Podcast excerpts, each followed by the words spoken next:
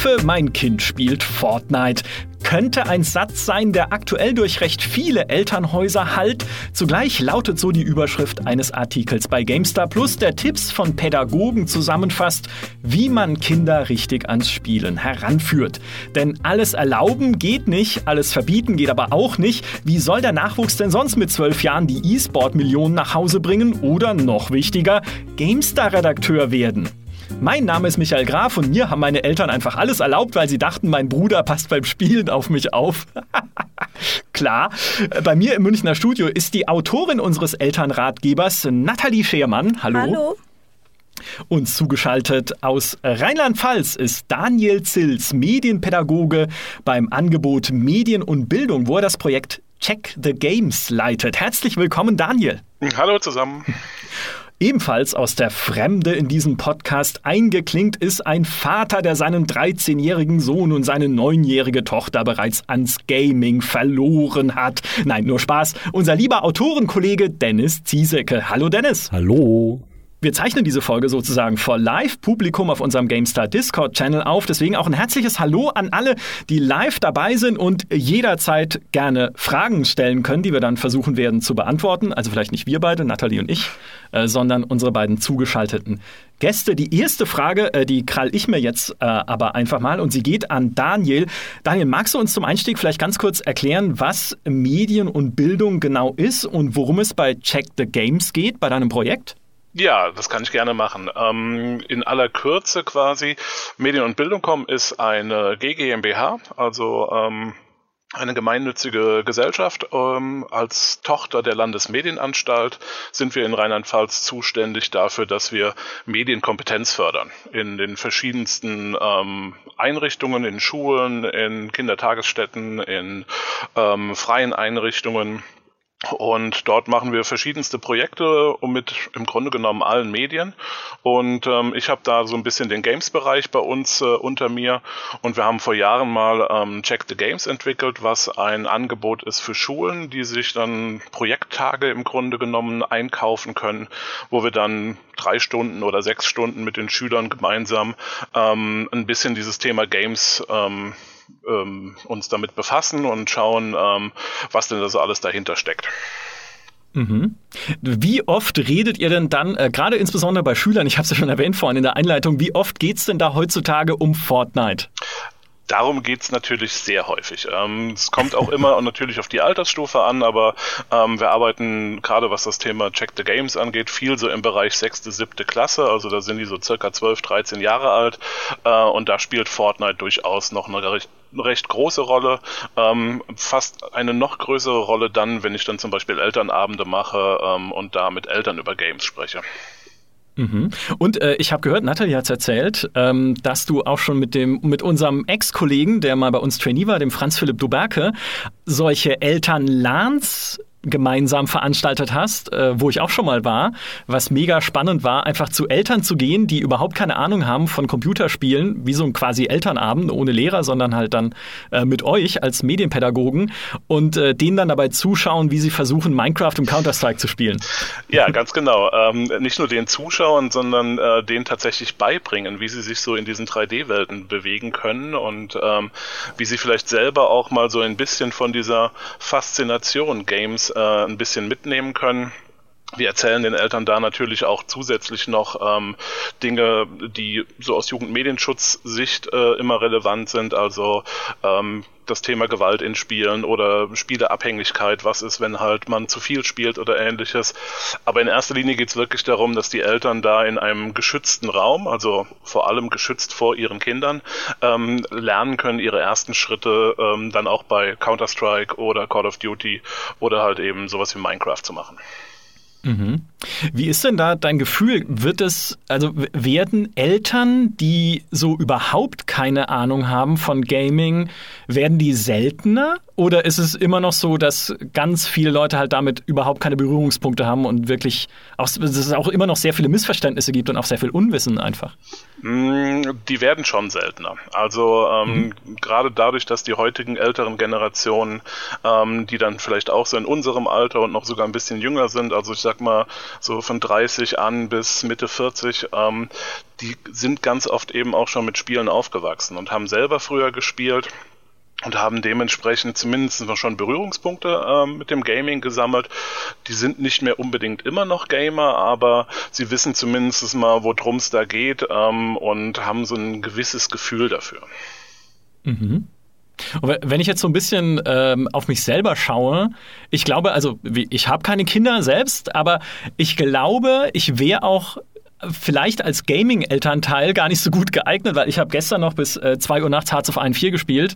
Und ähm, vielleicht, um dann direkt in die Materie einzusteigen, wie wichtig ist denn bei sowas so eine Vorbildfunktion, wenn ich meinem Kind sage, äh, das haben meine Eltern übrigens bei mir früher auch gemacht, das war so die einzige, äh, das einzige Quäntchen Kontrolle, was sie versucht haben auszuüben über meinen Spielen, dass sie äh, Spielzeit begrenzt haben. Also ich durfte immer mehr spielen, je älter ich geworden bin. Aber kann ich das denn einem Kind gegenüber verargumentieren, wenn ich selber dann bis in die Puppen äh, am PC oder an der Konsole sitze und spiele? Ist das ein Problem? Ich glaube, es wird schwer. Ähm, ich glaube deswegen, äh, dass es schwer ist, weil Kinder und Jugendliche heutzutage natürlich solche Sachen auch viel mehr in Frage stellen.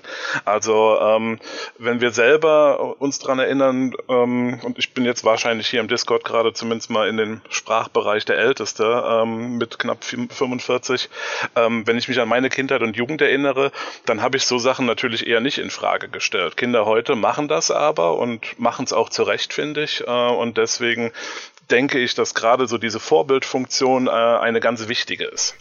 Aber mhm. idealerweise, ähm, wenn du dann nachts bis um zwei noch Hearts of Iron spielst, ähm, schlafen die ja schon lange. Hoffentlich. Dennis, wie ist es bei dir? Ihr ahnt ja nicht, was die alles mitkriegen. also ja, wirklich. Äh, wenn man, wenn man selber den ganzen Tag nur am Zocken ist, kann man relativ schwer argumentieren, warum. Ne? Ähm, da muss man, finde ich, als Elternteil dann auch Wege finden, um da mit dem Kind dann auch richtig drüber zu reden, warum man selber zum Beispiel da mehr Rechte hat als er oder sie. Mhm. Wie löst du das denn? Also mal ganz, ganz konkret gefragt, sagst du dann zu deinem Sohn oder deiner Tochter, ja, nur weil äh, der Papa irgendwie äh, bis heute Morgen um sechs gespielt hat und jetzt nicht auf die Arbeit gehen möchte, müsst ihr trotzdem in die. Nee, aber wie, wie löst man das dann? Ähm, wir haben es tatsächlich so, dass die Kinder relativ viele Freiheiten haben, solange eben nichts drunter leidet. Also äh, mhm. schon so ein bisschen auch auf Selbstverantwortung. Ähm, natürlich muss man das auch einschränken und äh, sagen, hey, jetzt vielleicht nicht zehn Stunden am Tag, ne? aber letztendlich ja, es ist wirklich so ein bisschen selbstverantwortlich.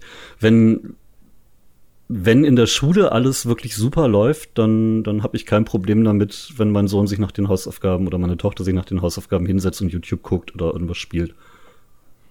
Und mhm. genauso wie ich es dann auch mache, wenn ich meine Arbeit erledigt habe, dann habe ich halt Feierabend und darf das dann. Ähm, aber ein bisschen auch, weil äh, ich merke, dass diese ganzen Online-Spiele jetzt für meinen Sohn zum Beispiel wirklich so Sachen wie den Fußballplatz ersetzt haben. Da trifft man sich mit seinen Kumpels. Das ist Community und nicht tatsächlich primär zocken. Mhm. Ja, das war bei mir tatsächlich ähnlich. Also ich hatte keine Einschränkungen, was das angeht. Meine Eltern haben mich da einfach machen lassen.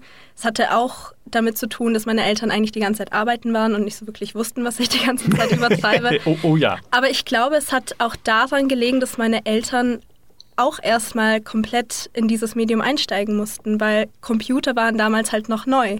Und keiner wusste, wie man so richtig damit umgeht, geschweige denn einem Kind das beizubringen. Ja, jetzt ist dann aber spannend. Ich meine, ähm, ich sag mal, äh, zumindest, äh, du bist ja auch ein Stückchen jünger als ich noch, aber als ich noch äh, klein war, war, gab es zumindest eine Gefahrenquelle in der Form noch nicht für spielende Kinder, nämlich Multiplayer und das Internet und dort auch Kontakt zu Fremden und so weiter. Daniel, wie ist es denn?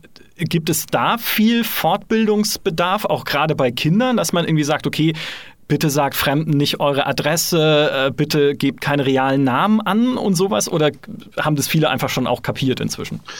Das haben auch ganz viele von denen wirklich schon kapiert. Ähm, auch so die Frage danach, ähm, ja, was du sagst, ne, gib keine Daten von dir an. Ähm, das mit anderen schreiben und dann ähm, vielleicht die Idee im Hinterkopf zu haben, naja, vielleicht ist das jetzt nicht ähm, Julius 12 aus München, sondern vielleicht eher Hans-Dieter 57 aus Castrop-Rauxel.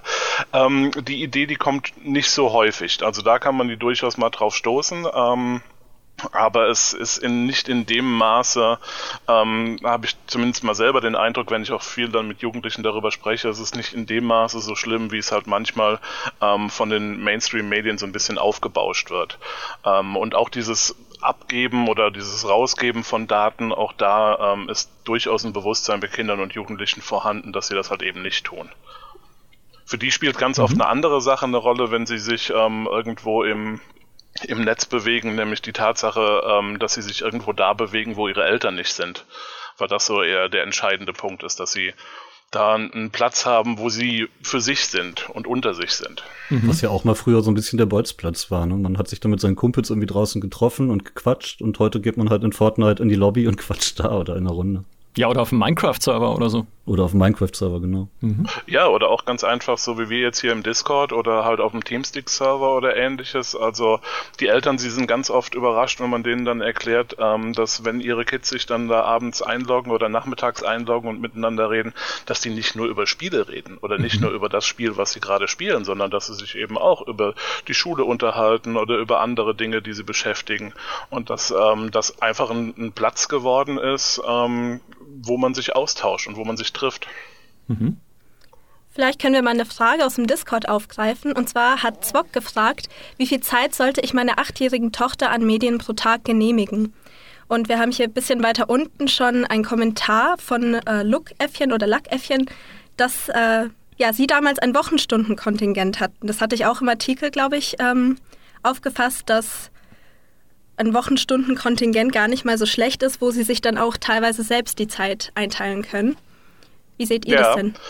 Mm, also aus der pädagogischen Sicht, und ich sag mal erstmal, dass ein, ein, Medienpädagoge, der was auf sich hält, würde nie jemanden, den man nicht kennt, einfach eine Zahl an den Kopf werfen und sagen, das ist okay, ähm, weil das natürlich total unterschiedlich sein kann. Also es gibt ähm, Situationen, in denen ist eine Stunde Zocken am Tag okay. Ähm, und dann gibt's halt vielleicht Situationen, wo in der nächsten Woche eine neue Mathearbeit ansteht. Man muss noch ein bisschen mehr lernen und schafft vielleicht nur eine halbe Stunde, weil man halt eben mehr tun muss.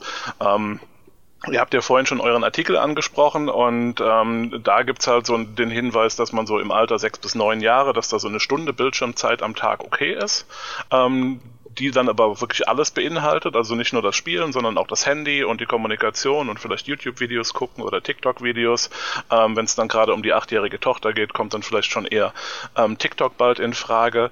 Ähm, und die Tatsache mit dem Wochenkontingent ist tatsächlich auch etwas, was man ähm, ja auch so in einem Alter ab 8, 9 ähm, ganz gut anwenden kann. Also dass man halt sagt, du hast die Summe X pro Tag, aber wir geben dir quasi ein Kontingent für die ganze Woche und du kannst dann halt entscheiden, ob du an einem Tag vielleicht gar nichts nutzt und dafür halt an einem anderen Tag ähm, zwei Gutscheine quasi auf einen. Also im Grunde genommen so eine Art Taschengeldmodell. Ähm, da lernen die auch ganz oft die Kinder natürlich damit ein bisschen mehr Haus zu halten, ein bisschen mehr umzugehen.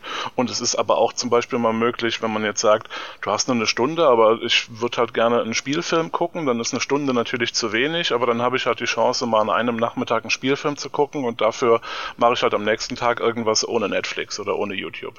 Mhm.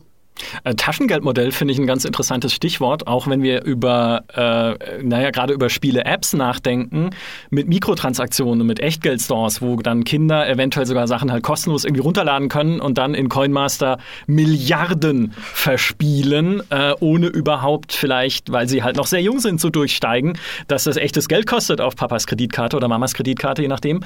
Ähm, Gibt es, ist, ist das irgendwie auch ein Problemfeld, mit dem du dich dann beschäftigst, Daniel? Wie man da Kindern ein Bewusstsein für gibt, was eigentlich der Wert ist von solchen Mikrotransaktionen, dass es halt auch echtes Geld kostet dann am Ende, wenn man FIFA-Karten kauft und so?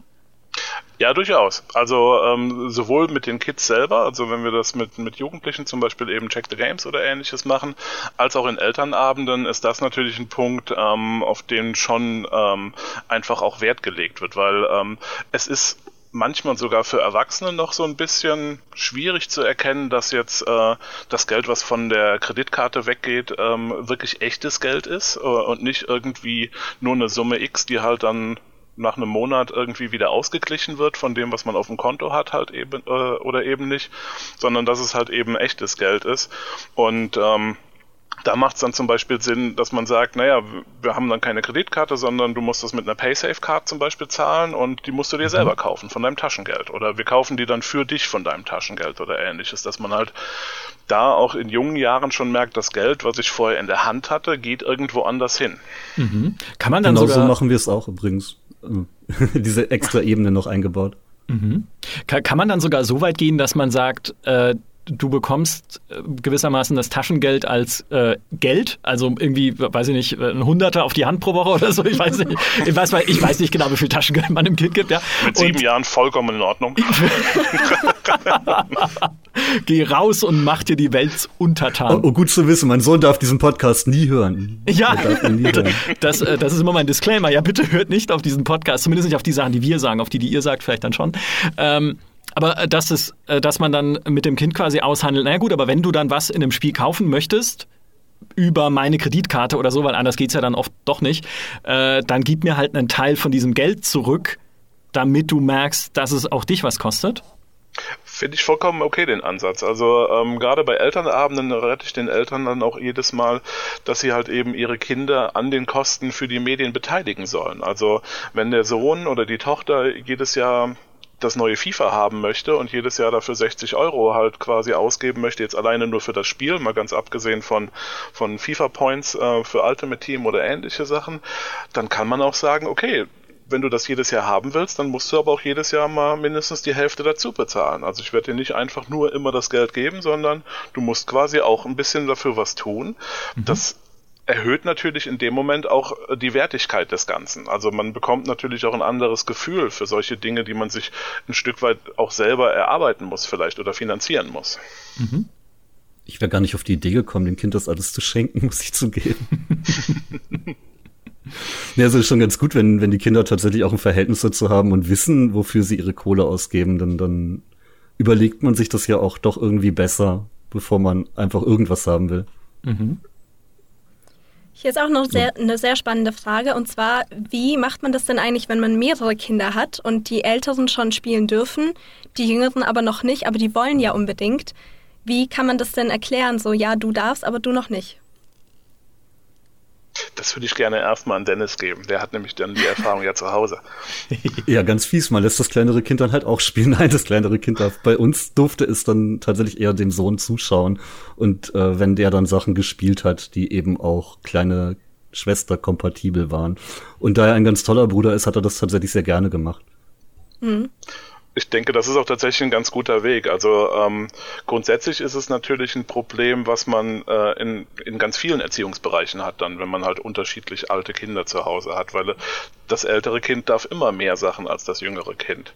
Wenn wir uns so in diesem Medienbereich umschauen oder in der Medienausstattung, dann ist die Zeit heutzutage so schnelllebig, dass ähm, das halt so ein Stück weit übersprungen wird, weil halt, ähm, als dann vielleicht der jetzt 14-Jährige sein erstes Smartphone bekommen hat mit 12, dann will halt eben jetzt auch heute dann schon die 9-Jährige das Smartphone haben oder ähnliches. Mhm. Und da müssen Eltern halt tatsächlich ein Stück weit für sich entscheiden, wie wollen wir das machen? Wollen wir dem jüngeren Kind quasi mehr erlauben und es früher erlauben?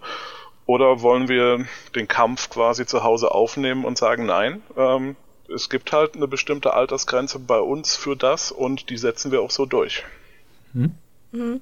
Aber gibt es denn da einen Unterschied zwischen Zuschauen und Spielen? Weil ich meine, Zuschauen, ich habe auch meinem Papa zugeguckt, wie er Doom und Hexen gespielt hat als kleines Kind. Das war wahrscheinlich nicht die beste Idee. ähm, also da muss man ja auch irgendwo dann eine Grenze ziehen. Und wie macht man das denn? Also wir haben schon darauf geachtet, dass es eben tatsächlich kein Doom und kein Hexen sind und auch nicht äh, Wolfenstein oder sonst was, ähm, sondern eben schon, dass sich Autorennen, so ein, ja Gott, ne, Flatout zum Beispiel ist auch irgendwo brutal, aber es ist abstrakt und das brachte ihm Spaß und ihr Spaß und da ging dann noch zugucken. Und äh, auch so Sachen wie Super Mario, ganz ehrlich, so die ganz alten Klassiker kommen auch bei den Kids immer noch gut an und bringen beiden Spaß. Mhm. Ja. Mhm. Was kann man den Eltern raten, die kaum Zeit haben, sich mit dem ganzen Thema zu beschäftigen? Zum einen natürlich unsere zwei Artikel, die wir dazu veröffentlicht haben bei GameStar Plus. Aber was denn sonst noch? Ja, das ist die Frage von Cäsar. Die fand ich schon gerade sehr spannend, als ich sie gelesen habe, genau, ähm, ja. weil das auch eine Frage ist, die Medienpädagogen immer umtreibt. Ähm, wir haben halt, wenn wir, ich habe ja erzählt, dass ich zum Beispiel Elternabende mache, ähm, wo dann die Eltern eben auch hinkommen, von mir auch ähm, erzählt bekommen, was ihre Kinder zum Beispiel mit Medien an, äh, anfangen und ähnliches, warum sie sie auch nutzen und ähnliches. Aber da kommen natürlich nicht die Eltern hin, die äh, keine Zeit dafür haben oder vielleicht auch ähm, diejenigen, die sich nicht so sehr dafür interessieren, was ihre Kinder mit Medien machen. Und, und gerade die müssten ähm, ja eigentlich, ne? Da ist es ähm, durchaus sehr schwierig tatsächlich, denen ähm, da irgendwie was beizubringen. Es gibt natürlich auch für Eltern die Möglichkeit, sich auf Twitch oder auf YouTube ähm, Let's Plays zum Beispiel anzuschauen, ähm, um zu schauen, was kommt in den Spielen vor, die mein Kind spielen möchte, wo mein Kind zu mir gekommen ist und sagt, ich würde aber jetzt gerne GTA 5 spielen, so der 14-Jährige, der dann nach Hause geht und wenn die Eltern dann fragen, was kommt denn da drin so vor, und dann sagt er, na, da kann man Autos klauen. Das ist jetzt was, was nicht gelogen ist, aber es ist halt auch nicht viel von der Wahrheit, äh, was man so alles da drin machen kann. Ähm, und dann gibt's aber auch Angebote ähm, von medienpädagogischen Einrichtungen oder auch von, von Bundesinitiativen äh, oder Institutionen, ähm, zum Beispiel von der ähm, Bundeszentrale für politische Bildung, die ja auch die Elternlans ähm, durchführt gibt es die Seite spielbar.de, ähm, auf der es dann zum Beispiel pädagogische Einschätzungen von aktuellen Spielen gibt. Oder beim Spieleratgeber-nrw.de zum Beispiel gibt es das auch. Mhm. Ich finde auch ein bisschen, also die Frage von Cäsar ist ja auch, wenn man halt tatsächlich den ganzen Tag irgendwie vielleicht sogar über acht Stunden arbeiten muss, hier das Beispiel tagsüber am Band oder in der Fabrik und äh, oder in der Gamester-Redaktion und du hast dann abends einfach keinen Nerv mehr, dich mit Fragen des Medienkonsums der Kinder zu beschäftigen. Ähm, Cäsar meint auch vor allem in sozial schwachen Familien oft zu beobachten. Ich kenne das aber auch aus anderen Familien, muss ich ehrlich gestehen, auch im persönlichen äh, Erleben und äh, aus meinem Bekanntenkreis. Ähm, ist das, ist da schon so ein bisschen die Grenze erreicht, wo man dann sagen muss, aber es muss euch einfach interessieren, ihr müsst euch damit beschäftigen, weil es einfach keine, also weil es keine so wirklichen Faustregeln einfach gibt, wie zu sagen, okay, verbiete es einfach und äh, alles wird gut, so? In einer perfekten Welt wäre es so, ja. ähm, also ich sag mal, ähm, dass sich Eltern für das interessieren, was ihre Kinder machen, ähm, das ist für mich als als Mensch, als Pädagoge, ist das tatsächlich das, was mich umtreibt und was ich auch Eltern immer raten würde. Interessieren Sie sich dafür, was Ihre Kinder machen. Ähm, das kann das sein, was sie mit Medien machen, aber es kann natürlich auch genauso das sein, ähm, was sie mit Freunden machen oder welche Hobbys sie sonst noch haben. Also ähm, Eltern sollten sich immer dafür interessieren, was ihre Kinder tun und warum sie es tun so ein bisschen dieses Generationenproblem, das wir schon immer hatten, oder? Die Eltern sagen immer, dass die Dinge, die die Kinder machen, totaler Unfug sind und den hatte man früher nicht und damals hat man noch das gemacht. Ja, das war dann absolut. früher der Fernseher, heute der Computer. Ganz Schwierig. genau. Das ist dann auch so ein, so ein Punkt, wo ich dann auch Kindern ab und zu einfach mal rate oder Jugendlichen und äh, dann auch sage, naja, wenn ihr immer Stress habt, was so euren Medienkonsum äh, mit euren Eltern angeht, dann fragt beim nächsten Mal, wenn ihr bei Opa und Oma seid, doch mal, was für Stress die damals hatten und dann ähm, kommt dann ganz oft dieses, naja, wir hatten ein Telefon zu Hause und das war den ganzen Nachmittag dauerbesetzt, weil halt das Kind die ganze Zeit die eine Leitung besetzt hat beim, hm. äh, beim Telefonieren. Mhm. Ähm, ich glaube, dass gerade im Thema jetzt Medienbereich, wo wir uns jetzt gerade befinden oder halt äh, im Bereich Games, dass es da eben so diese, diese Unterschied in den Generationen gibt. Das war immer schon so und das wird auch immer so bleiben. Ich glaube auch, dass die Kinder heutzutage, wenn die irgendwann mal in die Elterngeneration reinwachsen, dann werden irgendwelche Sachen aufkommen, wo die davor stehen und sagen, äh, das äh, ist aber jetzt gerade nicht gut. Diese AR-Kontaktlinsen sind Ausgeburt der Hölle, genau. Ja, genau sowas. ja, der Gehirnchip. Ja, das ist dann ja, der, äh, so für mich so ein bisschen für mich der Punkt. Aber jetzt, äh, bevor wir zur nächsten Frage kommen, äh, sorry, ich hatte sie schon rausgesucht, aber ähm, bevor wir zur nächsten Frage kommen, wenn du schon die AR-Kontaktlinsen erwähnst, du bist ja selber ein großer Virtual Reality-Enthusiast und das ist eigentlich noch äh, untertrieben, Dennis. kann, kann, man du, so sagen. Du, du, besitzt alles, was virtuelle Realitäten darstellen kann, glaube ich.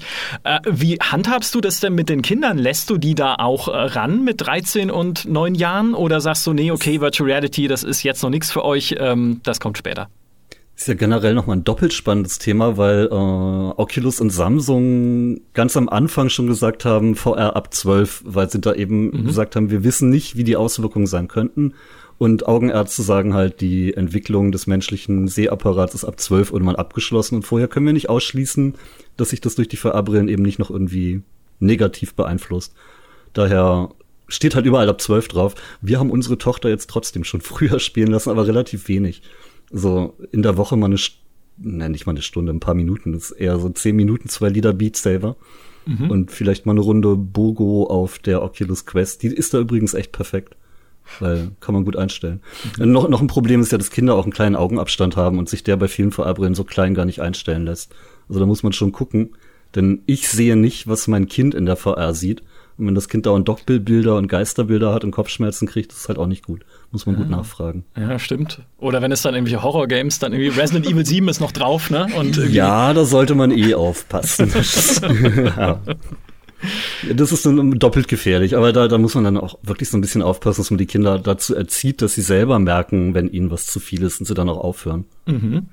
Äh, wie handhabst du das denn eigentlich bei solchen Spielen? Also wenn jetzt irgendwie äh, daheim halt beispielsweise, sag ich mal, Resident Evil rumliegt oder es GTA liegt, es oder liegt so. tatsächlich herum. Äh, mhm. Und bei, bei Resident Evil, gerade 7 in VR mit der PSVR, war mein Sohn derjenige, der gesagt hat, er will es gar nicht spielen, weil ihm das zu heftig wird. Okay. Also der hat es tatsächlich eingesehen, weil er, ja, er, er hat quasi seine Grenzen selber erkannt und weiß jetzt eben, welche Spiele er nicht so gerne mag und welche dann doch besser gehen. Das finde ich wichtig. Mhm. Ja. Das ist wahrscheinlich auch eine sehr gute Überleitung zu unserer Frage. Die kommt von meine Wenigkeit. Weiß man inzwischen, wie sich die vielen Medien auf die kleinen Kinder auswirken? Daniel, du hast ja vorhin schon die Spielbar und den Spieleratgeber NRW angesprochen. Die beurteilen das ja alles pädagogisch. Das heißt, sie gucken sich erstmal die USK an und gehen dann noch einen Schritt weiter, weil die USK ja auch vieles gar nicht, gar nicht beachtet. Aber wie kann sich dann so ein Spiel auch negativ auf ein Kind auswirken. Und Dennis, hast du da vielleicht auch noch andere Beispiele, wo dein Kind vielleicht doch mal irgendwas wie Resident Evil gespielt hat und dann Reaktionen gezeigt hat dementsprechend? Ähm, es, ist, es ist tatsächlich schwierig. Ähm, mein Sohn hat tatsächlich mal berichtet, dass er irgendwann mal ein Spiel gespielt, ich weiß gar nicht mehr welches, das ihm dann zu viel war. Aber wir lassen ihm relativ viele Freiheiten, weil wir wissen, dass er sich gut einschätzen kann, seitdem wir das wissen quasi. Ähm, und dass er dann eben schon mal kurz schlecht geträumt hatte und danach dann eben auch beschlossen hat, sowas dann nicht mehr zu spielen. Also mhm. Also auch negative Erfahrungen, wenn sie nicht zu heftig und traumatisch sind, sind ja lehrreich. Oh. Ich lass ihm die Erfahrung machen. Kann das ich der denke, Pädagoge bestätigen? Ja, schon. Ähm, okay. Also im Grunde genommen, das, man kann das auch schon, ähm, wenn man jetzt vom Spielbereich mal auf andere Medien rausgeht, ähm, jetzt zum Beispiel auf, äh, auf Fernsehen, auf Video und ähnliches, dann kann man eigentlich schon bei Kindern ganz gut beobachten, dass die schon eine Einschätzung für sich treffen können, was sie jetzt gerade gut, ähm, gut oder womit sie gerade gut umgehen können und was vielleicht äh, gerade nicht so gut ist für sie. Also das hat man, oder die Zuhörer haben es vielleicht schon mal beobachtet, wenn sie selber Kinder haben, dann sitzen die halt zum Beispiel auf der Couch vor irgendeinem Film oder vor irgendeiner Serie und dann halten sie sich die Augen zu. Oder ähm, springen mhm. sogar vielleicht hinter das Sofa. Und ähm, das Falscheste, was man da jetzt machen könnte, wäre zu sagen, na gut, wenn, äh, wenn du jetzt da rausläufst oder irgendwie ähm, hinten hinter das Sofa äh, verschwindest, dann mache ich das hier vorne aus.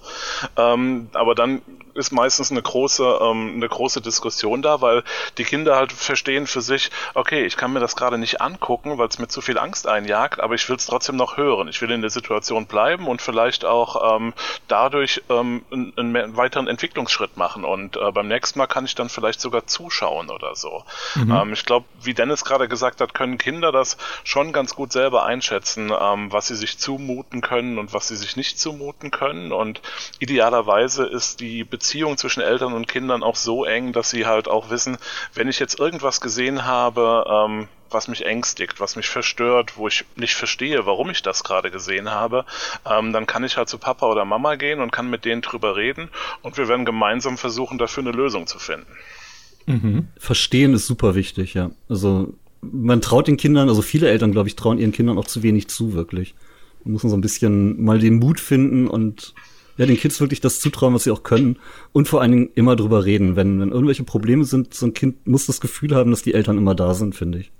Genau, mhm. und das kann man ja auch gerne so machen, dass man halt eben nachfragt einfach. Und zwar nicht bohrend nachfragt, jetzt erzähl mir aber, was du da gerade gesehen hast, was das mit dir macht, sondern wirklich so, ähm, ja, was hast du denn gemacht? Erzähl mal ein bisschen. Und war das okay für dich oder nicht? Und ähm, wenn dann halt zurückkommt, ja, alles gut, dann ist auch meistens alles gut.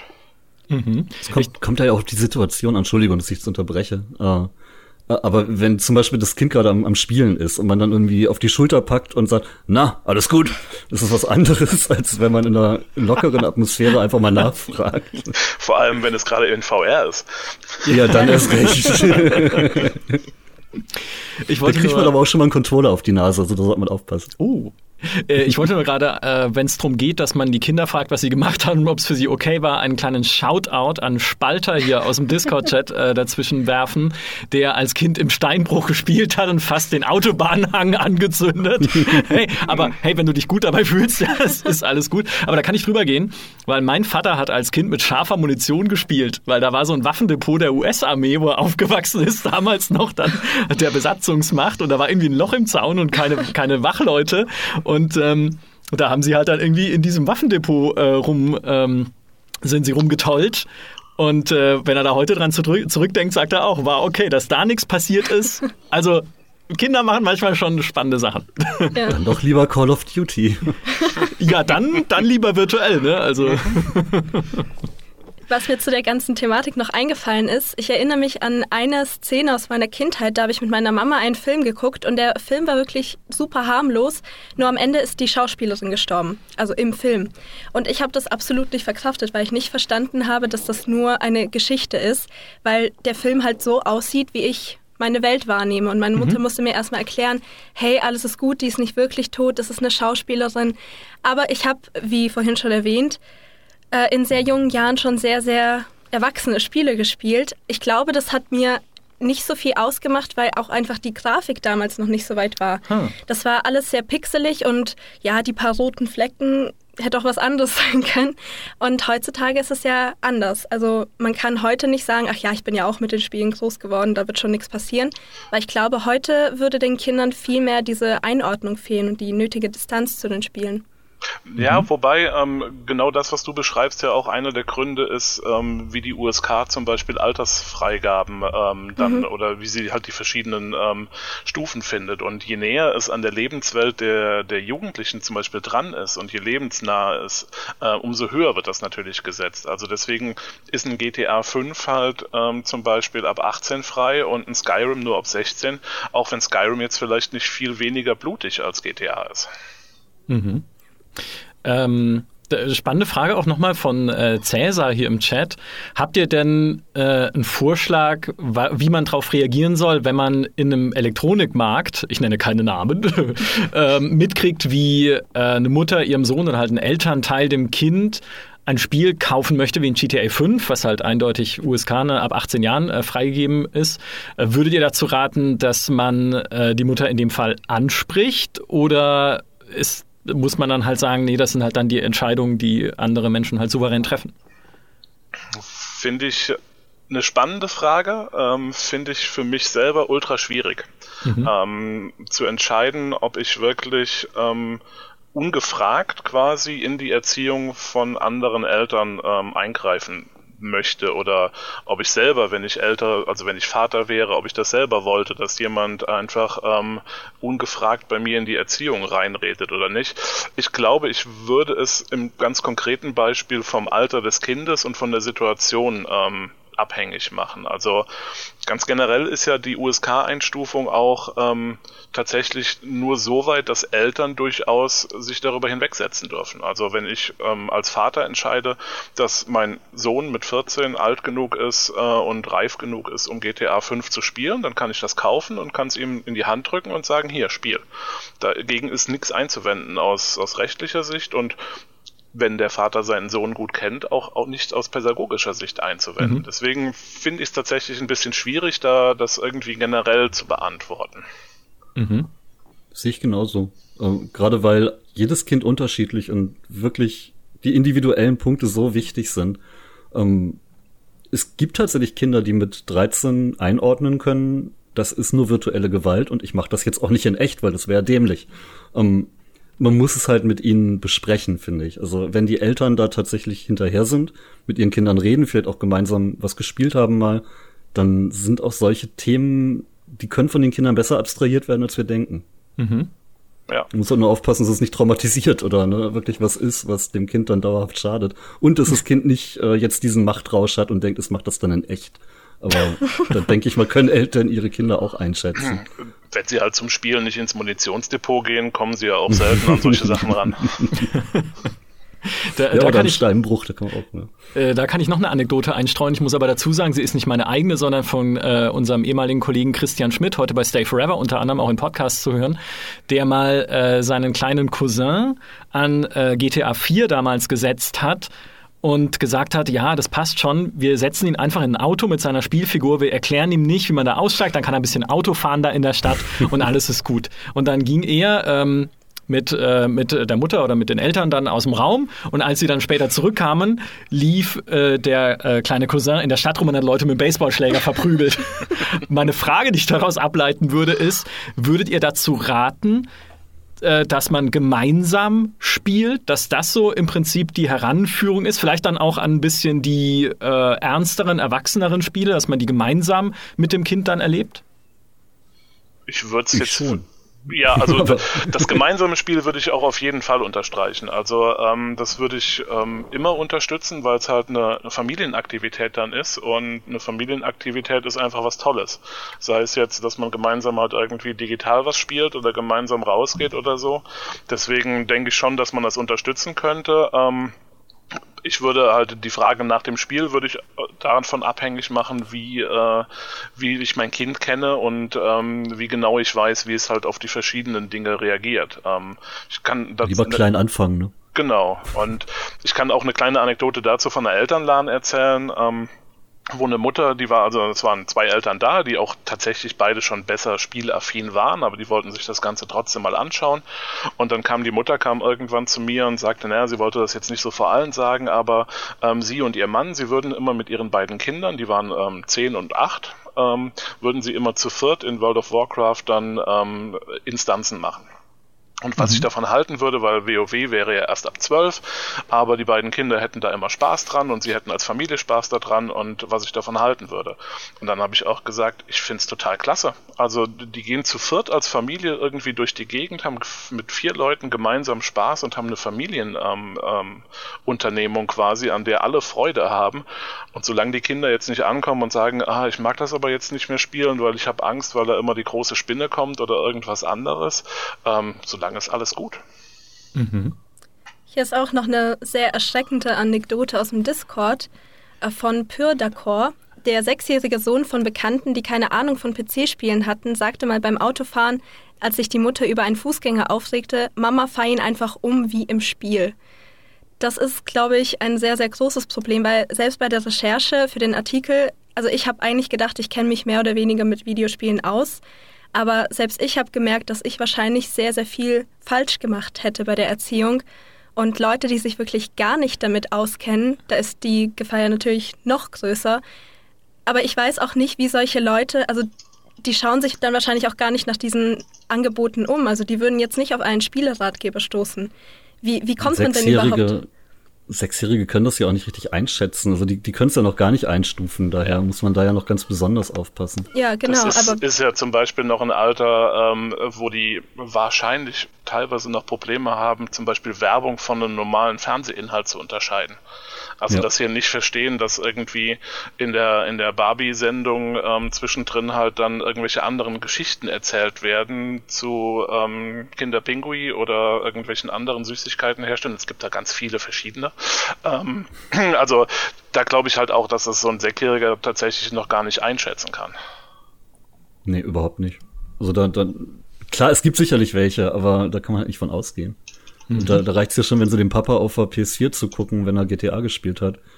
Papa fährt alles um, muss ja richtig sein. Ja, ganz genau. Aber mhm. auch da kann der Papa ja sagen, hey, das ist ein Spiel, das passiert hier nur auf dem Bildschirm. Wenn man das in echt macht, dann sterben da Leute. Und jetzt stellt er mal vor, irgendeiner fährt mich um. Also ein bisschen, ein bisschen sensibilisieren kann man da ja trotzdem. Mhm. Aber ist es, aber ist das nicht schwerer, wenn der Kontakt mit dem Spiel schon da war? Weil auch wenn du dann sagst, äh, stell dir mal vor, irgendjemand fährt mich um und äh, dann sagt dein Sohn, ja, dann hast du halt den Respawn. Na gut, das würde er, glaube ich, vielleicht würde er das nicht sagen, ne? aber ich überspitze es ein bisschen. Aber ihr wisst, was ich meine, ne? Also wenn im Prinzip dieser unbegleitete Kontakt mit so Gewaltspielen äh, schon da war und man da irgendwie schon Dinge von abgeleitet hat oder auch nur Let's Plays gesehen, ja. Ich meine, YouTube ist überall, ja? auf jedem, auf jedem Plattform, jedem Tablet, jedem, jedem Smartphone. Ähm, und äh, das, wie man dann reagieren kann, wenn das Kind sich da halt schon Dinge angeschaut hat und, und Ansichten sozusagen entwickelt hat und sowas. Kann man das irgendwie rückgängig machen oder wie, wie geht man damit um? Elektroschocks. da spricht der Vater. Danke, das ist, das ist die Überschrift für den Podcast. Ja. Mhm. Medienpädagogik. Äh, ja, und Elektroschocks. Elektroschocks. Also ich, ist schwierig. Tatsächlich schwierig. Also ich, rückgängig machen ähm, ist vielleicht in dem Sinne das falsche Wort. Man kann halt wirklich versuchen, das dann trotz allem einzuordnen und ähm, hinzukommen, dass ähm, ja, dass es halt ähm, einen guten Ausgang nimmt, sage ich jetzt mal, so in dem mhm. Zusammenhang. Man muss sich dann halt nur kümmern. Ne? Ja, ganz genau. Ja, ich würde übrigens auch äh, YouTube generell mal erwähnen, ähm, wenn man einem Kind ein Spiel verbietet und äh, kein Argument dazu gibt, sondern nur, das ist jetzt halt verboten, äh, und das Kind darf schon YouTube gucken und nicht nur die Kinder-App, äh, dann guckt es sich Let's Plays von dem Spiel an und spielt mhm. es dann quasi trotzdem. Also das, äh, das ist auch was, was man Eltern immer, ähm, wo Eltern dann ganz überrascht sind und dann auch äh, sagen so, ja, ich weiß gar nicht, wieso der davon weiß, weil der darf das ja gar nicht spielen. Ja, aber der hat halt äh, das Tablet, auf dem er YouTube guckt oder sein Smartphone oder auf dem er Twitch guckt und äh, da natürlich sofort weiß, worum es geht. Und das wird ja auch ganz oft gemacht. Also ähm, die Tatsache, dass man sich mit Spielen auskennt, ähm, führt ja auch ganz oft dazu, dass ich dann so in meiner Peer Group ähm, natürlich auch angesagt bin. Also wenn ich eben keine Ahnung, wenn ich nicht weiß, wie die Fortnite-Tänze gehen, dann bin ich out in einer gewissen Altersgruppe. Ähm, selbst wenn ich jetzt aber Fortnite nie gespielt habe, brauche ich halt nur YouTube äh, und dann kann ich mir die Tänze angucken, dann kann ich sie danach und dann gehöre ich wieder mit dazu. Wie mhm. geht man in dieser Situation denn mit Mobbing um? Weil ich habe zum Beispiel einen, ich glaube, er war zehn Jahre alt, äh, zwei Jahre lang Nachhilfe gegeben, einem Zehnjährigen und er hat eben gar keinen Kontakt zu Videospielen gehabt. Das war bei seinen Eltern alles ein bisschen strenger. Und er war dadurch auch ein Außenseiter in seiner Klasse, wurde gemobbt. Und das war eben eine der ausschlaggebenden Gründe, weil er einfach durch Fortnite nicht dazugehört hat. Wie geht man denn damit um? Sollte man dann dem Kind das erlauben, damit es nicht gemobbt wird in der Schule oder dann trotzdem verbieten und erklären? Das ist, glaube ich, eine sehr schwere Situation. Das ist eine super schwierige Situation tatsächlich. Und ähm, als Pädagoge würde ich dazu raten, wenn ich der Meinung bin, dass oder wenn ich nicht möchte, dass mein Kind das macht, dass es äh, diese Spiele spielt oder diese Sachen sich ansieht, dann ist es mein gutes Recht als Elternteil. Ich muss mir allerdings auch bewusst sein, dass ich damit mein Kind ähm, in seiner Peer Group ähm, einem gewissen Druck aussetze. Das ist genauso wie wenn es darum geht, ähm, ob mein Kind mit ähm, zwölf ähm, oder wenn es in die weiterführende Schule kommt, in die fünfte Klasse, ob es dann schon ein Smartphone bekommt oder nicht oder WhatsApp hat oder nicht. Ähm, wenn ich mein Kind stark genug mache, das auszuhalten, dann ist das vollkommen in Ordnung und dann ist da, da würde ich nie Eltern reinreden in dem Moment. Aber ich muss mir halt bewusst sein, dass ähm, andere Kinder dann das zum Anlass nehmen, vielleicht mein Kind ähm, anzugreifen. Wenn ich es aber stark genug mache, dann kann es das aushalten. Mhm. Das äh, passt auch ein bisschen zu dem, was äh, der Discord-Chat äh, gerade diskutiert, nämlich äh, mobiles Gerätemanagement und Apps, die man ja sperren kann, beispielsweise für Kinder. Kannst ja ein Passwort einrichten, Jugendschutzgeschichten und so weiter. Gibt es ja auf so gut wie jedem Gerät heutzutage. Selbst Smart TVs können das ja inzwischen. Ähm, aber auch da kann es ja dann eben diesen, diese Peer Pressure, diesen Gruppenzwang gewissermaßen geben, wenn man sagt, okay, du kriegst jetzt nur YouTube Kids mit dem irgendwie YouTube Kinderprogramm, was völlig psycho ist übrigens, was es da teilweise an Videos gibt, ist absurd. Äh, egal. Ähm, ne, du kriegst jetzt nur YouTube Kids, aber dann hast du halt irgendwie äh, fünf andere Kinder in der Klasse, die haben das richtige YouTube, weil sie ja schon so cool und erwachsen sind mhm. und äh, können da halt alles schauen, was sie wollen, von irgendwie GTA-Videos bis zu Influencern, die ihnen Coinmaster empfehlen gehen, weil sie dafür bezahlt werden. Ähm, und äh, dein Kind ist dann der Dödel, der es irgendwie nicht hat. Äh, kann man, also gibt es auch da dann irgendwie Möglichkeiten, damit umzugehen und zu sagen, äh, ja, aber die anderen sind ja die Doofen und nicht du? äh, wenn wir jetzt mal konkret von den Medien weggehen, wenn man sich mal mhm. so den 14-jährigen, 15-jährigen Jungen ansieht, der vielleicht irgendwie in der ländlichen Gegend groß wird oder auf so einer mittelgroßen Stadt irgendwie dann auf die weiterführende Schule geht, alle anderen dürfen schon saufen und äh, das Wochenende irgendwie auswärts verbringen und man selber nicht. Also das sind so Mechanismen von mhm. Eltern, die eigentlich sehr vergleichbar sind bei vielen mhm. Dingen. Ähm, wenn ich es schaffe, tatsächlich ähm, meinem Kind das so zu vermitteln, dass ich das nicht möchte und dass das Gründe hat und äh, mein Kind das auch akzeptiert und äh, dann mitmacht, dann wird es das wahrscheinlich halt auch gegenüber anderen aushalten. Ähm, bei der Frage, da steckt vielleicht auch noch so ein bisschen drin, wie wirken so, so technische Jugendmedienschutzmaßnahmen? Das ist zum Beispiel eine Frage, die ganz oft von Eltern auch gestellt wird. Was kann ich denn da machen? Welche App kann ich denn installieren, damit mein Kind ähm, möglichst geschützt ist und irgendwie nicht darüber stolpert oder so?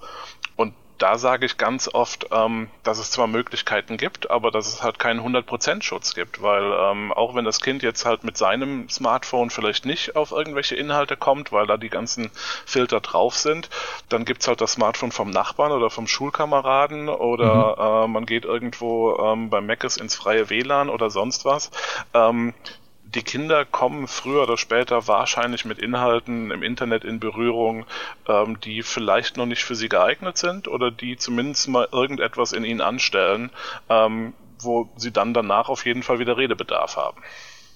Mhm. Ich bin 42 und finde im Internet immer noch Inhalte, die für mich nicht geeignet sind. Also, ja, ähm, Babys Beauty mal wirklich der zum Beispiel. zum Beispiel. Der, der richtige Weg ist, glaube ich, tatsächlich äh, Verbote bei ganz jungen Kindern mögen Sinn ergeben, aber je älter sie werden, desto eher muss man die Kinder einfach darauf vorbereiten, dass sie selber damit umgehen können, das selber einschätzen können und eben auch wissen, was denn da passieren kann. Mhm. Äh, machst du das konkret mit deinen Kindern? Ich mache das schon. Äh, es ist äh, natürlich immer schwierig. Man muss wirklich Gespräche finden, man muss Zeiten finden, wo es dann auch passt, mit den Kids zu reden und immer mal wieder reingrätschen. Es ist ja wirklich vorteilhaft, wenn man selber spielt, wenn man selber viel mit Medien umgeht und äh, wenn man einfach die Erfahrung hat und weiß, was passieren kann, wie Leute draus sein können im Netz. Ähm, ich denke, man sollte auch mit seinem Kind tatsächlich mal online gehen und einfach mal eine Runde auf einem Server irgendwas spielen. Warum nicht? Auch so ein bisschen Internet-Sozialverhalten trainieren. Denn die ganzen Kids, die da in den Kiddie-Spielen alle rumkreischen, haben einfach nie gelernt, wie man richtig online mit anderen Leuten umgeht. Wie denn auch? Ihre Eltern bringen es ihnen ja nicht bei. Und die Lehrer wollen es gar nicht wissen. Mhm. Da gab es einen ganz passenden Kommentar von Cäsar, ähm, dass da eine Chance in der Schule vergeht, ja. weil Lehrerinnen eigentlich Mega. schon Mega. Ähm, darauf ja, auf die Spiele hinweisen sollten. Glaubt ihr, das wird in Zukunft ein bisschen mehr in der Schule, also dass man da wirklich Medienpädagogik vielleicht als Fach sogar hat? Weil ich weiß, also an der Schule, an der ich ähm, unterrichtet habe, die war komplett ausgestattet mit, also da war alles Technik ich habe mich echt gewundert, dass die, dass die Kinder noch auf Blättern schreiben, weil sonst mhm. war wirklich alles Technik. Und also die kommen sehr, sehr früh mit den Medien in Kontakt und haben das dann auch die ganze Zeit in der Schule. Warum also nicht auch Videospiele aufgreifen? Hm. Vor allem, weil es ja auch Lebensrealität von den meisten Kids ist. Die kennen die Charaktere bei Fortnite besser als äh, viele andere Dinge, die wir als ja vielleicht popkulturell bezeichnen würden. Mhm. Es ist auf jeden Fall ein Riesenpotenzial, was da drin steckt. Ähm, und ähm, ich denke, da müssen Lehrerinnen und Lehrer ähm, sollten sich dem auf jeden Fall öffnen, dass sie ähm, das als Thema ähm, entdecken und dass sie das zum Beispiel auch als Thema entdecken, ähm, was manchmal auch einfach nur Gesprächseinstiege bildet ähm, oder ein Einstieg in, äh, in Unterricht. Also je nachdem, ähm, was es für Spiele sind. Ich glaube, es gibt keine guten Lernspiele ähm, tatsächlich. Also es gibt ja so eine Kategorie einfach der Lernspiele. Ähm, die meisten von denen sind aber einfach nicht gut, weil es keine guten Spiele sind. Und ähm, wenn Kinder und Jugendliche vor solche Lernspiele gesetzt werden und gesagt wird, na, das ist ein Spiel, das ist doch jetzt super toll, dann mach das doch mal. Die merken halt sehr schnell, dass sie da irgendwas lernen müssen oder lernen sollen. Mhm. Ähm, aber es gibt halt sehr gute Spiele, wo man nebenbei was lernt. Ähm, wenn wir uns die neueren Titel von Assassin's Creed zum Beispiel anschauen, die dann beide auch diesen Discovery Mode mit dabei haben bei Origins und bei Odyssey, wo ich halt einfach auch so durch die Gegend laufen kann, um mir eben das alte Ägypten, das alte Griechenland anzuschauen und da Informationen zu dieser Zeit bekomme. Ähm, ganz aktuell, das habe ich heute Nachmittag ein bisschen gespielt, ähm, um auch dann in nächster Zeit vielleicht ein bisschen das Ganze in Workshops einzusetzen, ist Through the Darkest of Times, ähm, mhm. was jetzt ganz neu rausgekommen ist. Was natürlich ein super Einstieg ähm, dann sogar in der Oberstufe oder noch ein bisschen vorher bildet, ähm, wenn ich eben um das Thema Widerstand im Dritten Reich reden möchte oder ähnliches. Also da ist eine ganz große Menge Potenzial und ähm, es wäre schön, wenn das bei Lehrerinnen und Lehrern noch stärker ähm, ins Bewusstsein reichen würde. Mhm. Da muss ich jetzt mein Lieblingsthema nochmal raufbringen gleich. Aber wenn du was sagen willst, mach. Ich wollte nur fragen, ob äh, du, Daniel, weißt, ob es da entsprechende Angebote gibt, auch für Lehrer, um sich halt fortzubilden in dem Bereich und zu wissen, also ich denke mal, auch viele Lehrer haben ja jetzt nicht unbedingt einen Gaming-Hintergrund aus ähm, ihrer, ihren früheren Tagen, als sie noch keine Lehrer waren, sondern Menschen. Nein, aber weißt du, was ich meine? Aber dass es halt so, so wirklich Fortbildungsangebote gibt für Lehrer in dem Bereich? Ja, Gibt's gibt es. Also ich kann mhm. das äh, zumindest mal jetzt für Rheinland-Pfalz natürlich ähm, vor allem sagen, ähm, dass das durchaus auch manchmal Teil der Lehrerausbildung ist. Also ich habe selber schon ähm, in Koblenz zum Beispiel an der Uni dann ähm, Lehraufträge gehabt, wo es genau darum ging. Ähm, ähm, aber es gibt auch tatsächlich diesen ganzen großen Bereich Games und Gamification als Fortbildungsbereich ähm, für Lehrer, die halt Lust haben, sich damit zu beschäftigen. Mhm. Ich habe mir damals meine Geschichtsnote mal mit Historyline gerettet, nur so als Anekdote. Das Intro hat relativ mit gut History den Anfang des Line. Historyline 1914 ja, ja. bis 18. Das Intro hat den Anfang des Ersten Weltkriegs so ein bisschen skizziert. Das stimmt, und Sarajevo und so, ja. Ja, das kam dann tatsächlich in der Arbeit dran und ich wusste es. Nicht, weil ich im Unterricht aufgepasst hätte, wohlgemerkt. Hm. Aber, ne? Ja. Und äh, ich, ich nutze hier tatsächlich Computerspiele auch, um Interesse einfach aufzubauen, weil ich gemerkt habe, wenn meine Kinder sich für irgendwas interessieren, dann fällt ihnen das Lernen nicht als Lernen auf, sondern dann wissen sie die Dinge einfach irgendwann, weil sie aufsaugen, was sie drüber kriegen können. Mhm. Und am Ende kann man sie dann abfragen, die wissen alles, aber wenn man sie dann fragt, ja, wann hast du das gelernt, dann wissen sie nicht, wann sie das gelernt haben mhm. sollten, weil es irgendwie Spaß vorkam. Ja. Und da, da kann die Schule eigentlich auch einsetzen, indem sie einfach, ja, einfach anfängt, damit Interesse aufzubauen. Finde ich zum Beispiel VR spannend. Ähm, mein Sohn hat ein VR-Spiel gespielt, wo man so eine Chemiekammer hatte und dann konnte man sich Silvesterraketen bauen mit den verschiedenen Chemikalien und die haben dann die unterschiedlichen Farben halt gemacht und die unterschiedlichen Effekte. das waren tatsächlich die Chemikalien, die auch in echten Raketen genutzt werden, um eben diese Effekte zu machen. Und da hat er sich da hat er sich ein wahnsinniges äh, Interesse an Chemie aufgebaut und findet jetzt den Unterricht spannend. Das ist total skurril. Okay, aber wenn dein Sohn mal irgendwie größere Pakete auf Craigslist bestellt, guck lieber mal rein. ja, ja. ja. Das Gute ist, er konnte dann ja in der VR die, die Raketen tatsächlich in den Himmel schießen, dann sind die auch explodiert. Das reichte schon als Belohnung. Ja. ja. Aber was, äh, was Dennis auch gesagt hat, also das Nebenherlernen, das ist es halt auch, was auch trotz allem bei, bei ganz vielen Spielen momentan noch eine große Rolle spielt bei Kindern und Jugendlichen. Also wenn ich mit manchmal mit Lehrern spreche, dann sagen die tatsächlich auch so, ja, sie wundern sich, da ist dann der eine Junge, der halt ganz viel spielt und von dem sie es nie gedacht hätten, aber der kann auf einmal viel besser Englisch. Warum kann er das? Ja. Weil er halt nachmittags dauernd im Teamspeak ist und wenn er halt Fortnite oder hm. League of Legends spielt, dann unterhalten die sich da in Englisch. Mhm. Ähm, weil die halt verschiedene Spiele aus verschiedenen Ländern haben und sich dann als auf Englisch als die Sprache verein, ähm, verständigen quasi. Ja, das kann ich sogar bestätigen, weil ich habe früher meinem Bruder zugeschaut, wie er Ultima Underworld gespielt hat auf Englisch. Ich glaube, da gab es nie eine deutsche Version. Und äh, da habe ich auch schon so erste englische Wörter gelernt. So Slug ist also Schnecke, das ist das grüne Ding, das sich beißt und vergiftet und so. Ah, ja. Hast du deine Freundin ja. immer Slug genannt und die fand das gar nicht gut. Ja, ja, ja das grüne also, Ding, was mich beißt und vergiftet.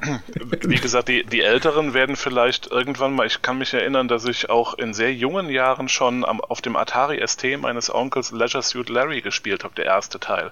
Oh. Äh, und da gab es ja quasi einen Kopierschutz, dass am Anfang dann eben auf Englisch auch Fragen zur amerikanischen Geschichte gestellt wurden. Die musste man dann natürlich mit dem Langenscheid oder Pons Wörterbuch nebendran irgendwie entschlüsseln und dann versuchen rauszubekommen, was da wohl die richtige Antwort ist. War das aber nicht so ein Piepshow-Anfang, wo sich dann, äh, wo so ein, so ein Rollladen sich langsam geöffnet hat mit einer Dame dahinter? Damals in Larry? Daran erinnere ich mich jetzt gerade tatsächlich nicht. Daran ich weiß, erinnere ich mich nämlich noch. Fing, äh, man äh, hat dann halt eben direkt vor Lefty's Bar danach angefangen, aber. Okay. Es kann auch ein anderer Larry-Teil gewesen sein. Mir ist es nur so im Gedächtnis geblieben, weil das nämlich mein Bruder mal gespielt hat oder gezeigt hat, meinen Cousins, als ich als kleines Kind dabei war. Und ich dachte mir so, was ist das denn? Ja. Ich habe quasi all meine Erstkontakte im Leben, äh, äh, Gewalt, Sex, alles im Prinzip über Spiele gemacht. ah, und wundervoll. mit Larry gelernt, oh mein Gott. Ja, nicht nur, aber auch, ja. In keiner Arbeit in der Schule kam Ken Send Me dran, das war peinlich. so, vielleicht noch eine ganz, ganz wichtige Frage. Wie ist das denn mit Suchtverhalten? Also wenn ein Kind aggressiv oder depressiv wird, wenn es nicht mehr spielen darf. Oder auch während es spielt. Das passiert ja auch, wenn, mhm. wenn man mhm. spielt und verliert und dann so in diese Frustspirale reinkommt. Wie geht man Hast damit um? mal Fußballern um? zugeguckt, wenn die verlieren? ähm, ja, Spieleabhängigkeit, Spielesucht ist natürlich auch eines der Themen, die immer wieder aufkommen, äh, wenn man in dem Bereich arbeitet als Pädagoge, wo man immer gefragt wird, wie ist das, ähm, wo es auch tatsächlich so ist, dass ganz viele Kinder und Jugendliche von sich behaupten, ja, ich bin ja schon total süchtig, ne? ich bin voll der Suchti und ähm, ich zock die ganze Zeit. Mm, diese Grenze wirklich zur Abhängigkeit, die ist ähm, sehr spät erst sage ich mal. Also es ist so, dass ähm, es wirklich eine ganze Menge braucht von Sachen, die quasi eintreten, bevor man davon spricht, dass jemand abhängig ist. Aber ähm, es kann halt durchaus passieren. Also so wie meine Wenigkeit fragt, ähm, dass ein Kind aggressiv oder depressiv wird, wenn es halt gerade nicht spielen darf. Und das ist auf jeden Fall etwas, wo man mal drauf schauen sollte. Ähm, so die, die Dinge, die man am ehesten von außen auch ein Stück weit beobachten kann, als Eltern oder als Lehrer ähm, oder auch andere Verwandte zum Beispiel, ist, wenn ähm, diejenigen, die spielen, andere Dinge des Lebens vernachlässigen. Ähm, wenn eben nichts mehr für die Schule gemacht wird und nicht mehr hingegangen wird oder wenn äh, keine anderen Hobbys mehr ausgeübt wird, wenn man vorher noch Sport gemacht hat und das halt dran gibt, wenn man sich vorher noch mit Menschen getroffen hat und das dann eben auch nicht mehr tut. Also wenn ganz viele Dinge vernachlässigt werden ähm, zugunsten des Zockens und zugunsten des lange Zockens, ähm, dann sind das Dinge, wo man auf jeden Fall mal hinschauen sollte und auch ähm, gerade aus Elternsicht ein bisschen dagegen steuern sollte. Mhm. Sehe ich ähnlich. Ja, sehe ich sogar genauso. Wir haben es wir haben's auch so geregelt und gemerkt, wenn unser Sohn, äh, dass unser Sohn eben weiterhin mit uns Dinge tut, freiwillig Ausflüge mitmacht, nicht Mod, wenn er irgendwas machen soll und äh, ja eben auch nicht sagt, ich muss jetzt aber zocken, ich möchte jetzt nicht mit euch diesen Ausflug machen oder sowas, sondern wirklich freiwillig auch von sich aus ankommt. Äh, solange finde ich, ist alles gut. Mhm. Was spielen deine Kinder denn überhaupt? Haben wir die Frage schon gestellt? Ich glaube nicht. Beat Saber. Um, Beat Saber. Meine, meine, ja. ja. Beat Saber. Tatsächlich, das ist ein super Familienspiel, wirklich. Äh, es hat zwar immer nur einer die Brille auf, aber man hat ja den Fernseher dann als, als zweiten Bildschirm und dann kann die ganze Familie rumhocken und anfeuern. Okay. Ähm, Sohn hat eben bis vor kurzem noch Fortnite gespielt und äh, findet das jetzt inzwischen eher langweilig, aber eben auch wenn die Community wegbricht, dann sind die Spiele ja auch nicht mehr so toll. Ne? ja. Dann, dann kommt auch so ein bisschen der Katzenjammer über das ganze Geld, das man ausgegeben hat, obwohl, naja, egal. ähm, äh, ja, momentan ist ihm eher langweilig, aber er zockt tatsächlich äh, Far Cry ganz begeistert und darf das auch, weil ich einschätzen kann, bilde ich mir ein, dass es ihn eben nicht negativ beeinflusst. Mhm. Und er jetzt auch nicht rumrennt und äh, irgendwelche Masten besteigt oder sowas. Mhm. Äh, das, äh, passt auch, weil mit 13 ist man ja quasi schon zu alt für Fortnite, zumindest ja. in der E-Sport-Szene, ja. dann musst du COD spielen. Ja, also dann Voll da gibt's jetzt, das, du musst ihn jetzt weiter ausbilden, ja. Jetzt muss er in Call of Duty ja. reinkommen, damit er dann damit 15 Weltmeister wird. Aber auch das äh, Call of Duty äh, hat er tatsächlich spielen dürfen in Singleplayer oh. und im mhm. Multiplayer will er gar nicht. Echt? Im, welches Call of Duty im Singleplayer? Alle. Was? Jetzt auch Modern Warfare? Also das, ich meine, echt mit den, also das finde ich schon hart mit den ganzen Folterszenen ja, und so, die da drin sind. Aber schon, schon nicht alleine, sondern eben auch mit Gesprächen begleitet. Also wir haben, okay. wir haben regelmäßig jeden Tag äh, einen Abendspaziergang, der, den will er auch. Also das ist kein gezwungenes Ding, mhm. sondern wir gehen halt jeden Abend eine halbe Stunde hier in der hübschen Landschaft spazieren und quatschen dabei über den Tag, über alles Mögliche. Und das äh, ist jetzt wirklich nichts, wo er sich zu zwingen muss, sondern wo er jeden Abend aktiv nachfragt, gehen wir jetzt spazieren. Und wo man wahnsinnig viele Sachen aus dem Alltag raus äh, und mitkriegt einfach. Und das finde ich total toll. Äh, da öffnet er sich ganz anders, als wenn man am Abendessen Tisch mit der Schwester und der Mama mhm. und sonst was sitzt. Das ist so ein, so ein richtiges freundschaftliches. Und da kriegt man auch viele Sachen mit, die eben in Spielen abgehen und kann man nachfragen und so. Mhm. Und äh, ich spiele die Spiele ja auch. Ich weiß ja, welche Szenen vorkommen. Und ich weiß, dass ein Spiel äh, für ihn nicht geeignet ist, weil ich ihn ja kenne. Dann erlaube ich es ihm auch nicht und er findet es okay, weil er weiß, dass ich das besser weiß. Das okay. Ist halt wirklich ein gutes Verhältnis, das dafür dann nötig ist, denke ich. Ja, super. Äh, aber gerade gerade jetzt beim neuen Call of Duty, wir haben drüber geredet, auch über die Szene. Er findet sie super packend, er findet sie beängstigend. Und äh, gerade weil man dieses kleine Mädchen spielt und er hat eine, eine Schwester im gleichen Alter und so. Ja. Das kann er, er kann das ja so in sich reinfühlen. Ähm, und nimmt das dann auch an, aber er findet dadurch halt Kriegsscheiße und nicht Foltergut. Und Spannend. auch nicht schlecht. Spannend. Wie ist es bei deiner Tochter? Erfüllt die so klassische Klischees und spielt Sims? Oder? Manchmal, aber äh, manchmal auch gar nicht. Ja, sie spielt tatsächlich Sims 4 und sie mag aber auch Minecraft und äh, spielt auch mit, mit ihrem Bruder total gerne mal Dinge. Die haben zusammen League of Legends gespielt, das war auch toll. also auch so gar nicht so typisch mädchenmäßig, aber ansonsten Roblox. Roblox ist super angesagt. Ah, Roblox, ja, Roblox ja. ist äh, auf dem Weg, würde ich fast sagen, Minecraft ein Stück weit äh, den Thron abzujagen, was diese Art von Spielen angeht. Ich würde sagen, bei acht, neunjährigen hat es das schon. Ja. Das ist da wirklich der Mega-Hype, weil es eben auch so viel selbst kreierte Räume gibt und ne, ganz viel spannendes Zeug. Erklär doch mal kurz, was es ist, weil ich glaube, viele äh, kennen das gar nicht. Ich kenne es auch gar nicht so gut. Das spielt ja meine Tochter, soll ich die mal holen? Nein, die schläft schon. ist halt aus, äh, so wie ich es mitgekriegt habe, halt schon so ein, so ein Ding, wo man halt selber auch seine eigenen Spiele drin basteln kann, seine eigenen Mhm. Räume basteln kann, sehr viel Sandboxen machen kann. Wo es dann eben auch äh, alles Mögliche gibt, so Klickerspiele, wo man die ganze Zeit nur irgendwelche Dinge drückt und dann Geld kriegt. Also alles, was du auf dem Handy kriegst, kannst du auch in Roblox bauen. Ja, wie eine Subkultur, kann man Ja. sagen. Ja, komplett, komplett. Aber äh, andererseits, was sie dann noch untypischer macht, sie steht halt total auf, auf äh, Naturwissenschaften und weiß wahnsinnig viel über das Universum, Sonnensystem und sonst was. Und auch interessiert geworden durch ein Spiel, das nennt sich Titans of Space, das gibt's auch für VR, wo du dann tatsächlich in einem Raumschiff durchs Sonnensystem fliegst und dir dann die Planeten angucken kannst und die Größenverhältnisse wirklich vor Augen hast und siehst, wie winzig unsere Erde im Vergleich zur Sonne ist. Ja, okay, äh, ein Punkt für VR-Werbung, minus 100 Punkte, weil du hast die Chance verpasst. Stellaris zu erwähnen an dem Punkt. Ich wollte gerade sagen, Next Stop Das Stellaris. spielt sie halt nicht. Das spielt sie halt nicht. Universe Sandbox wäre auch noch ganz cool, aber das ist ein bisschen komplex von der Steuerung. Ähm, aber weißt du, wenn man dann, wenn man dann an den Himmel guckt mit ihr zusammen und sagt, guck mal, da hinten ist Peter Golze, der wird gerade dunkler und man weiß nicht, was passiert, äh, und sie dann sagt, das ist ein roter Riese und wenn der explodiert, wird es ein schwarzes Loch und die hat recht. Cool. Haben wir noch Das Zeit für spannend. ein paar letzte Fragen? Ich glaube, wir sind schon, äh, wir kratzen schon an der Stundengrenze, aber ich glaube, ein bisschen was, Ein bisschen was gehen geht noch, noch. Ja. Ganz interessant vielleicht auch, welches Spiel oder welche Art von Spiel empfehlt ihr für Kinder zum Einstieg? Du hast ja gerade schon gesagt, Dennis, dass die Steuerung ein bisschen zu komplex ist. Ich glaube, das ist auch Ja. etwas, was man häufig ein bisschen Das, soll- das übersieht. sollte man nicht unterschätzen. Das macht Ja. viel Frust, wenn die Steuerung nicht, nicht passt und eben auch nicht kindgerecht ist oder dem Alter gerecht ist. Mhm. Gibt es da irgendwas, was ihr empfehlen würdet? Mario? Mario geht immer eigentlich. Egal welche Generation, bisher hat hier jeder mit Mario irgendwie angefangen und kam Nee, ich nicht. nee, ich auch nicht. Aha, so. Ich fand's Ja. schlimm, weil ich frustriert war. Ich auch, Ja. ich war auch super frustriert. Immer von Ja gut, Mario. das, das, Ja. kann, das, das kann wirklich passieren. Das stimmt, meine Tochter ist da auch ein bisschen genervt. Die spielt jetzt lieber Pokémon. Pokémon ist auch nett. Da ist man auch nicht so frustriert. Ja. Ja. Ja, es sei denn, man verliert mal. Aber das, äh, das kann passieren. Aber ich glaube, Pokémon ist auch wieder so ein Ding, was dann die, die äh, Geschwister auch zusammenbringen kann, weil das kann Zwölfjährige genauso spielen wie eine Achtjährige. Mhm. Aber vielleicht mal grundsätzlicher aufgerollt die Frage, was wäre denn wirklich, also wenn ich, äh, wenn ich sage, irgendwie, ähm, also das Kind hat halt, also ich zwinge es ja nicht zu spielen.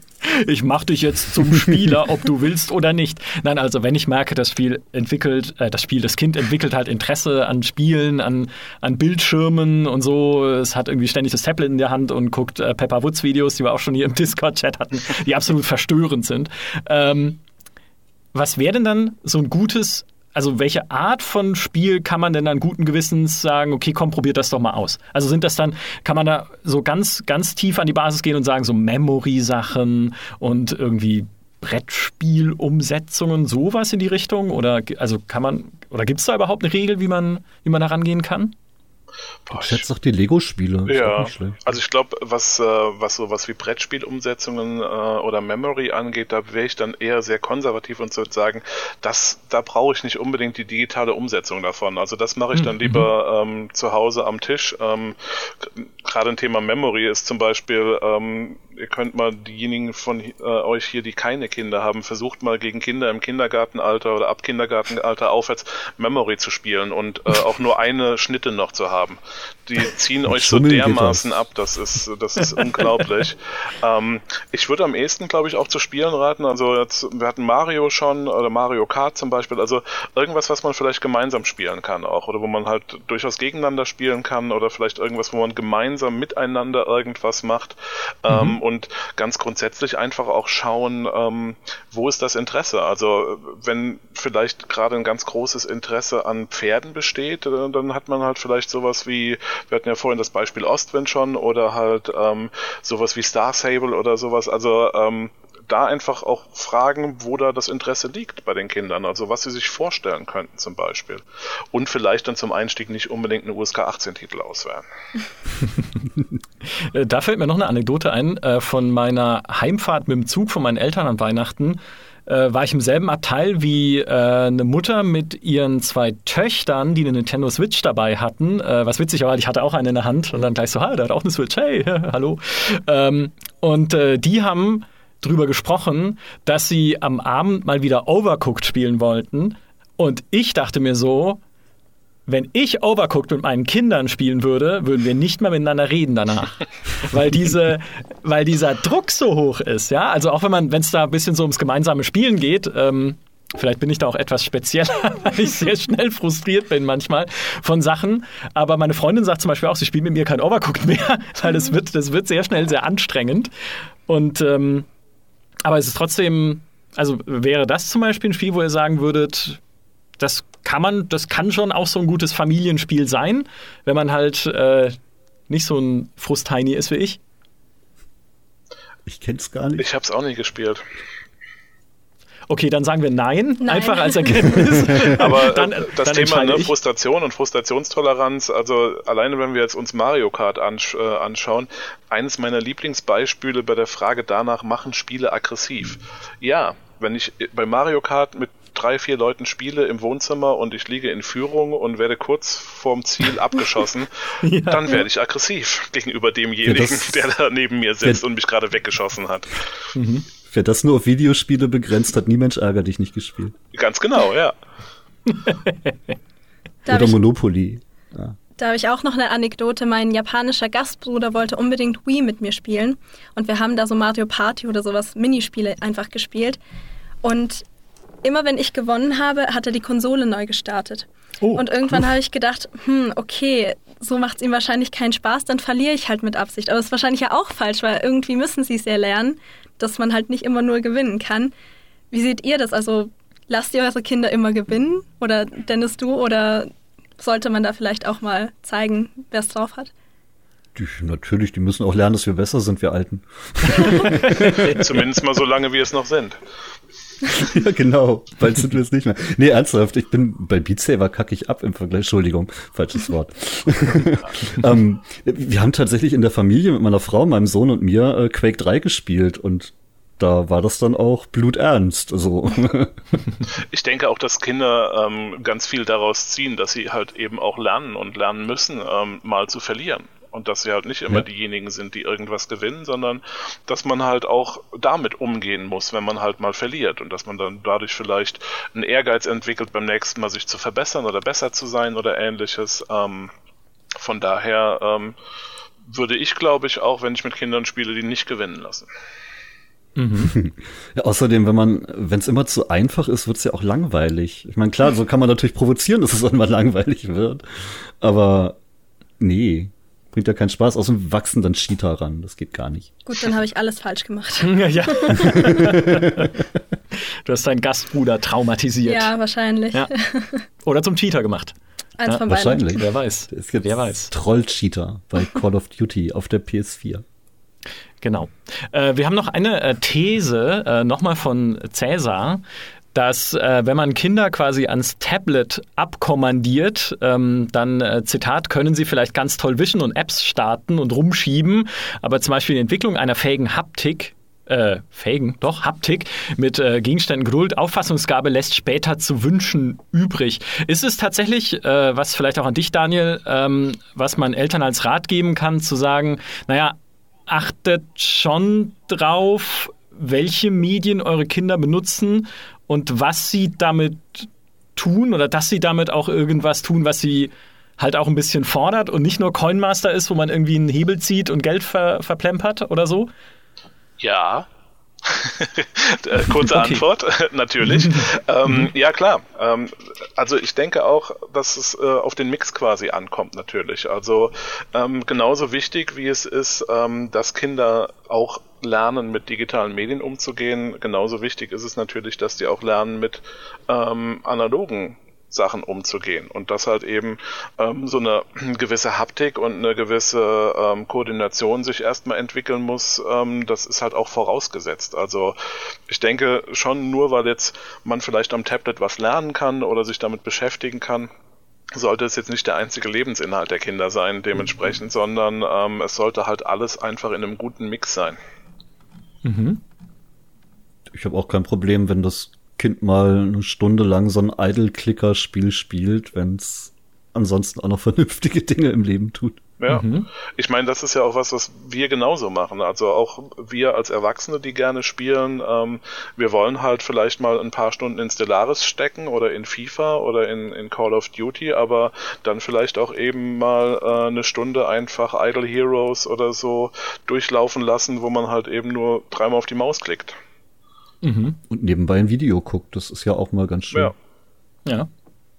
Oh, hier ist noch eine äh, ganz spannende Frage von äh, Patrick.